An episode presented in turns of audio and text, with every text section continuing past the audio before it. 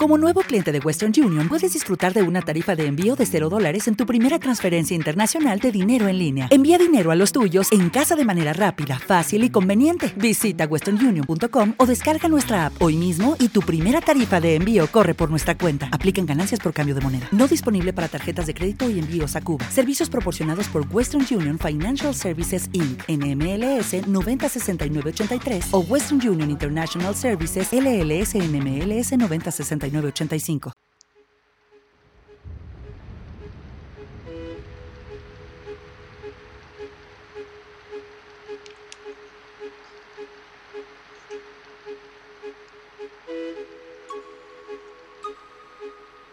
Bienvenidos a Cuentos de la Cuarentena, una producción artesanal de lapayolaradio.com.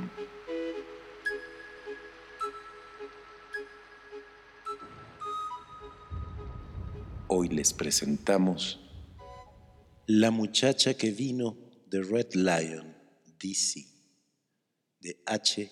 L. Mencken. En algún lugar de su prosa fresca, magenta, Oscar Wilde se refiere a la proclividad de la naturaleza por imitar al arte, un fenómeno que las personas observadoras ratifican con frecuencia. No fue en las páginas de Oscar Wilde donde fui consciente de eso por primera vez. Fue por medio de un cochero de otros tiempos llamado Pebbles y que brilló en Baltimore por los días en que ocurre esta historia. Pebbles era un escocés de temperamento hosco y retraído por lo general. Sin embargo, en el pueblo era una especie de figura pública. Tal vez esto se debía, en parte, al hecho de que pasó 12 años en la penitenciaría de Maryland por haber asesinado a su esposa. Pero, más que eso, yo creo que debía su eminencia a la rectitud intachable que mostraba en materia de dinero, una virtud tan rara en su profesión. Hasta los policías lo consideraban un hombre honrado y así lo decían abiertamente. Sabían que Pebbles una y otra vez se había negado a tomar la mercancía que le tocaba legalmente cuando llevaba borrachos en su coche sabían cuántos relojes, carteras, paraguas y bastones labrados daban la suma de lo que Pebbles regresaba anualmente. Y como cristianos admiraban, aunque como policías deploraban, su rechazo absoluto a trabajar para ellos como embaucador de ingenuos. Más aún, Pebbles no solo era honrado, sino trabajador y era la creencia general que tenía dinero en cinco bancos. Todas las noches se aparecía a las nueve en punto en el sitio de coches enfrente de la vieja casa Eutau y se pasaba las cinco o seis horas siguientes depositando festinantes y sociólogos en todos los sitios de la zona roja distrital. Cuando este flujo empezaba a disminuir, Pebbles se dirigía a la Union Station y ahí se quedaba en espera de clientes con sus dos viejos caballos adormilándose.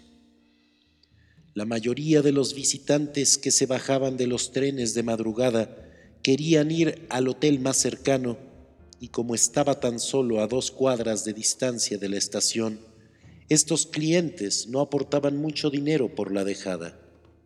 Pero a diferencia de otros cocheros que así cobraban más, Pebbles nunca recurrió al truco de llevarlos lentamente por la dirección equivocada y luego darles vueltas siguiendo una ruta circular.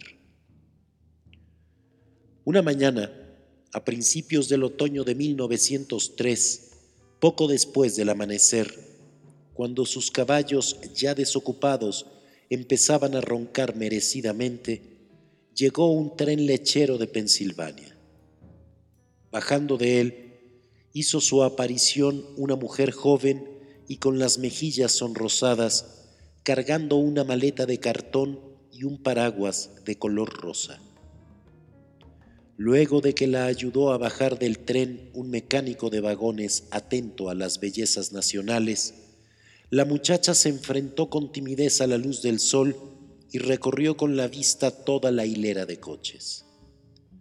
Al parecer, los otros cocheros la asustaron, lo cual era de esperarse, porque todos ellos eran hombres ávidos cuyas inclinaciones ponzoñosas brillaban como el calor de una estufa. Pero cuando ella vio a Pebbles, su intuición femenina debió decirle que era un hombre confiable, porque sin más se deshizo del mecánico y se acercó al coche de Pebbles dando una gran muestra de seguridad en él. Señor, dijo, ¿cuánto me cobra por llevarme a una casa de mala nota? Cuando contaba el hecho posteriormente, era probable que Pebbles exageraba un poco la sorpresa que tuvo, pero en efecto debió sufrir algo que, en términos racionales, podría describirse como un impacto. Al relatarlo, Pebbles ponía gran énfasis en la fresca inocencia de la muchacha, casi como un borrego recién nacido. Pebbles dijo que sus mejillas brillaban como manzanas y que despedía un olor a heno y santidad. Por lo que respecta a él, se le quedó viendo durante todo un minuto sin responder a su pregunta, con un flujo desbordado de suposiciones confusas abriéndose paso en su mente. ¿Qué posible asunto podría tener una criatura tan obviamente ingenua en una institución como la que había dicho?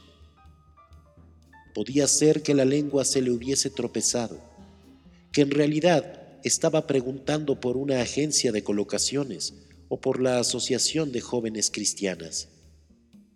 Conforme fue adornando la historia posteriormente, Pebbles insistía en que la había examinado de arriba a abajo durante un buen rato y que ella no sólo había repetido su pregunta en términos precisos, sino que explicó que estaba totalmente resuelta a abandonarse al pecado y que ansiaba, era un secreto, morir en los bajos mundos. Pero en su primera versión, Pebbles informó simplemente que se le había quedado viendo enmudecido hasta que se le pasó la sorpresa y le dijo que se subiera al coche. Después de todo, él no era más que un transportista público y por ley tenía la obligación de servir a quien se lo pidiera sin andarse fijando en sus planes e intenciones privadas. Si en algo tomó en cuenta a su sentido escocés de moralidad, fue escogiendo con prudencia el lugar en que iba a dejarla. Podía haberla tirado en uno de los congales de tercera que atiborraban toda una famosa calle a tres cuadras de la Union Station y luego seguir trabajando. En vez de hacer eso, cruzó medio pueblo rumbo al local de primera de Miss Nelly de Lambert, en aquel entonces una de las líderes de su profesión en Baltimore. Una mujer con sentido común, ideas progresistas y un humor penetrante. Yo acababa de ocupar el puesto de editor local del diario Herald y en tal función recibía muy frecuentemente algunos informes confidenciales que Miss D'Alembert me proporcionaba. De hecho, ella era una fuente fidedigna y con muchísima información. Lo sabía todo de todos, cosas que al parecer nadie conocería y manejaba una información precisa y fresca, en particular de todo lo concerniente a divorcios. En el pueblo, casi todas las firmas importantes en materia legal utilizaban sus observaciones para contar con pruebas y evidencias a la hora del pleito. En aquel tiempo, en todo el país, los editores locales en busca de noticias dependían por fuerza de los informantes que ofrecían voluntariamente sus servicios. A estos informantes los movía a un sentido de responsabilidad civil, cosa que efectuaban con gracia, y B, un vivo deseo de que no decayera la sección más divertida de los periódicos. No pocas veces salían beneficios de ahí. Recuerdo muy bien la noche en que dos congresistas de Washington empezaron a discutir en el salón de baile de Miss Nelly y uno de ellos le abolló el cráneo al otro pegándole con una escupidera.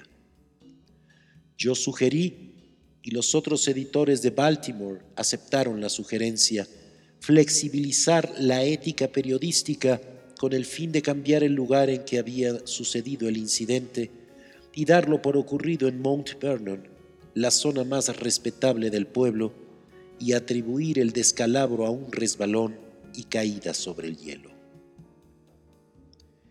Mi oportunidad en este puesto hizo que Miss Nelly fuera mi aliada y a veces me daba algún dato de primera que no les daba a los otros editores locales. Así que le puse mucha atención cuando me llamó al comienzo de la tarde, el mismo día en que Pebbles había tenido su extraña aventura, y me dijo que contaba con algo utilizable para mí. Me explicó que en realidad no era una noticia importante, sino tan solo un caso anecdótico que podría despertar un interés humanitario. Así, le pedí a Percy Heath que fuera a verla. Aunque Percy ya me sustituía para la edición de los domingos, todavía se ocupaba, de vez en cuando, de las noticias que merecían un tratamiento más o menos narrativo. Y yo sabía que a Percy, de un modo muy especial, le gustaba escribir sobre este tipo de cosas. Media hora después, me llamó por teléfono y me pidió que fuera al lugar. Es que si no lo oyes tú mismo, me dijo, vas a decir que estoy inventando. Cuando llegué a casa de Miss Nelly, la encontré sentada con Percy en uno de los cuartos de abajo, que ella utilizaba como una especie de oficina, y sin más preámbulo empezó la historia. Primero les voy a contar la historia, aclaró, antes de que vean a la pobre muchacha. Cuando Pebbles tocó el timbre hoy en la mañana, yo estaba perdidamente dormida, igual que las otras muchachas, y Sadie, el serafín, ya se había ido a su casa. Asomé la cabeza por la ventana y vi que allí estaba Pebbles en las escaleras de la entrada. Le dije, sácate de aquí. ¿Por qué me andas trayendo borrachos a estas horas de la mañana?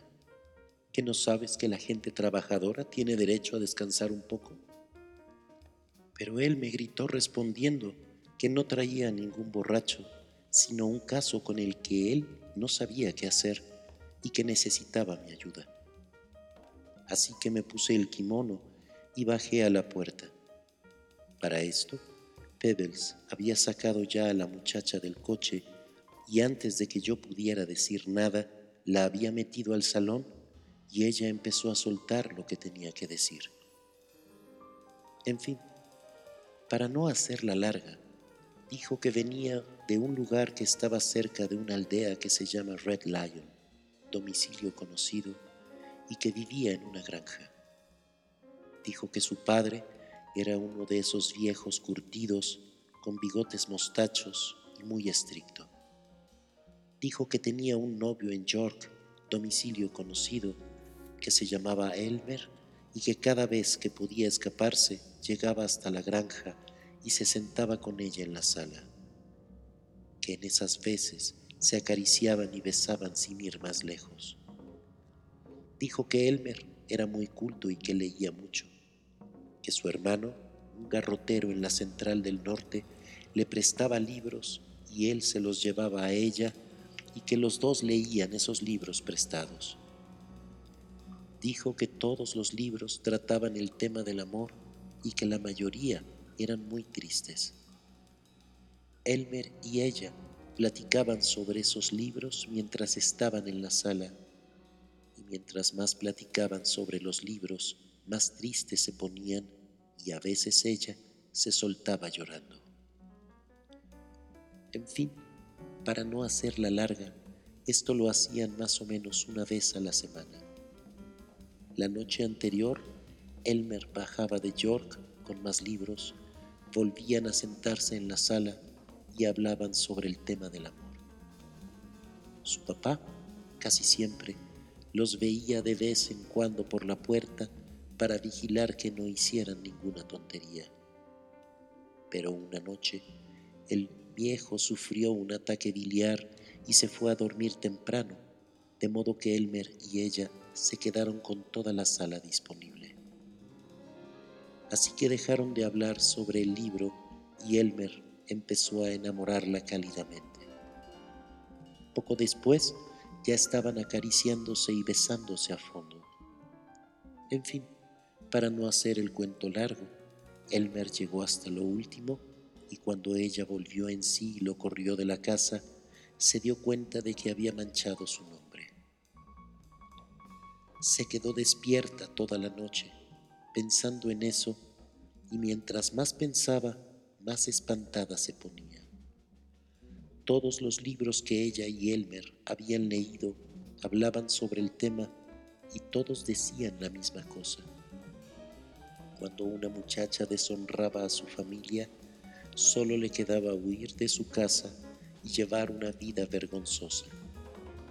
En los libros que había leído, no encontró una sola muchacha que siguiera otro camino Todas ellas se escapaban a la ciudad más cercana, comenzaban su vida de vergüenza, luego se daban a la bebida y a la droga y morían en algún oscuro callejón.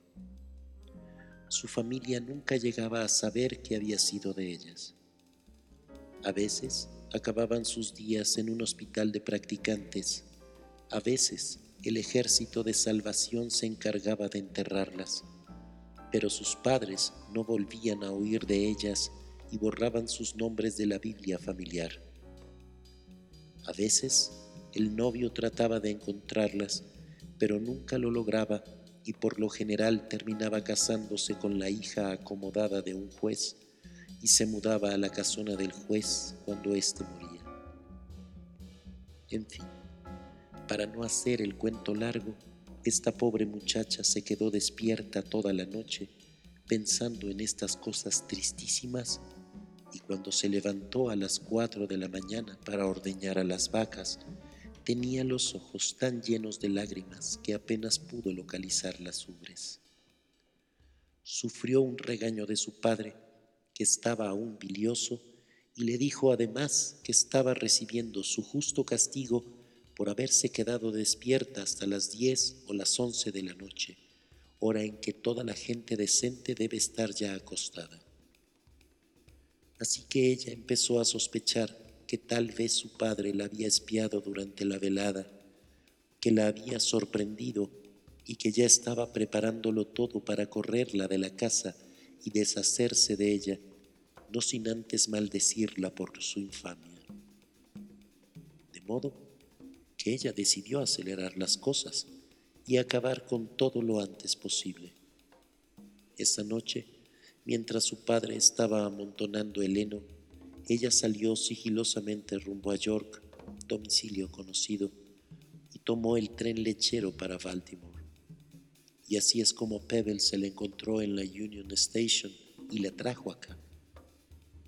Cuando le pregunté qué estaba buscando aquí, lo único que dijo ¿no es esta una casa de mala nota? Y me tardé una hora o dos en sacarle la historia. Así que ahora la tengo en un cuarto de arriba, encerrada bajo llave, y apenas pueda hablar con Pebbles, voy a decirle que se la lleve de regreso a la Union Station y que la ponga de vuelta a Red Lion, DC. ¿Cómo la ven? Percy y yo, por supuesto, solicitamos ver a la muchacha y Miss Nelly la trajo inmediatamente. De ningún modo era la doncella bucólica en que la convertirían después las narraciones orales de Pebbles, pero en efecto estaba lejos de inspirar frialdad. A pesar de su falta de sueño, de los terribles remordimientos de conciencia y la amenaza de sufrir un castigo intenso, sus mejillas estaban aún sonrosadas y sus atribulados ojos azules tenían aún un brillo considerable.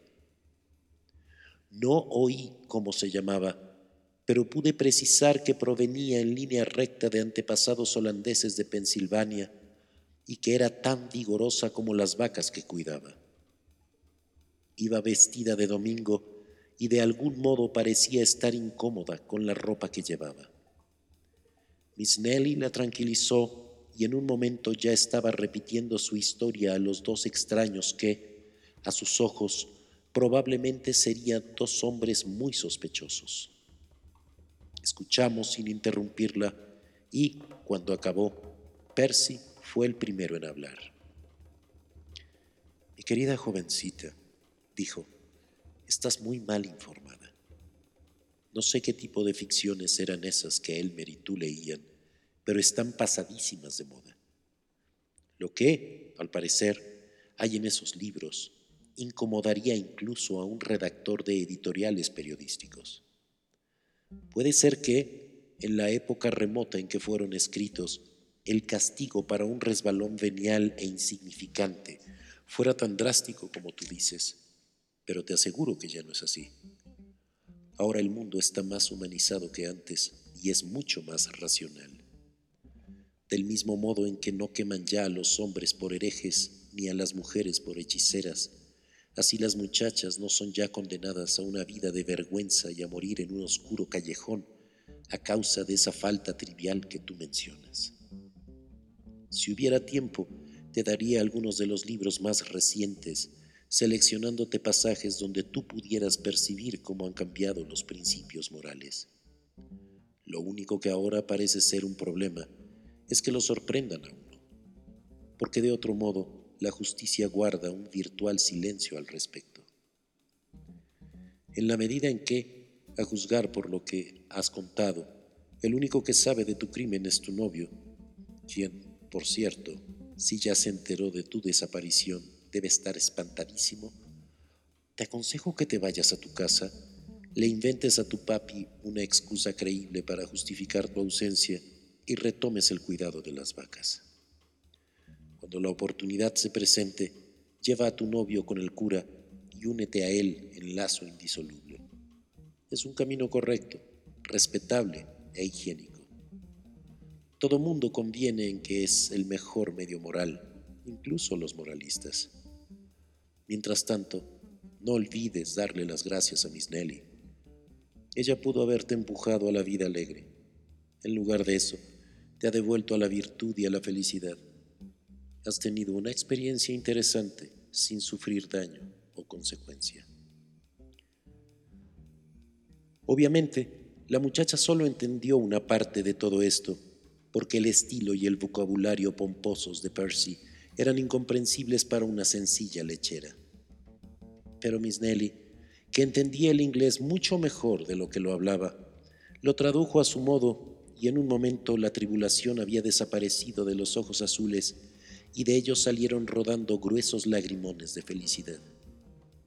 También a Miss Nelly se le salieron dos lágrimas y lo mismo a todas las damas residentes en el lugar porque durante la entrevista habían ido bajando la escalera y distribuyéndose a lo largo de los escalones, muertas de sueño, pero también de curiosidad.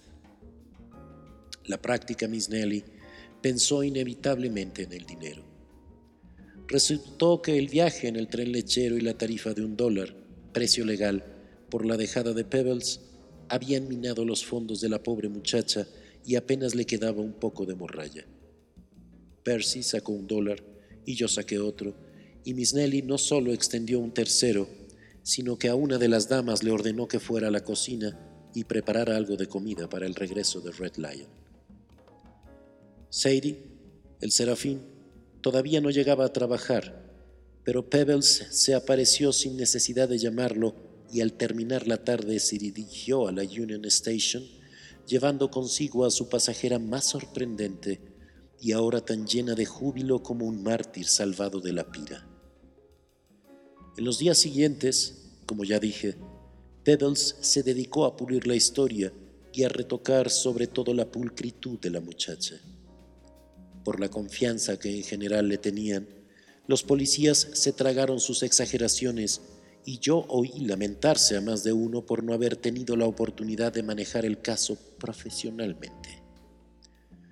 Muchos años después, Percy hizo dos o tres intentos de llevar la historia al cine, pero la oficina de censura siempre la vetó.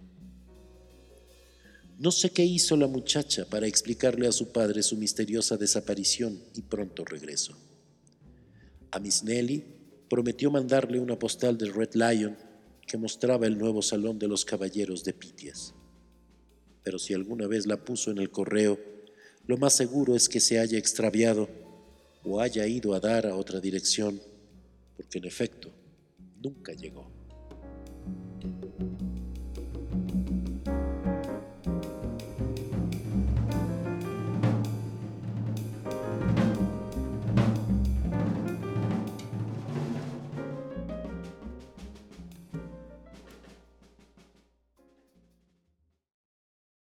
Hey guys, it is Ryan. I'm not sure if you know this about me, but I'm a bit of a fun fanatic when I can. I like to work, but I like fun too. It's a thing. And now the truth is out there. I can tell you about my favorite place to have fun Chumba Casino. They have hundreds of social casino style games to choose from, with new games released each week. You can play for free anytime, anywhere and each day brings a new chance to collect daily bonuses. So join me in the fun. Sign up now at ChumbaCasino.com. No purchase necessary. VGW. Void prohibited by law. See terms and conditions. 18 plus.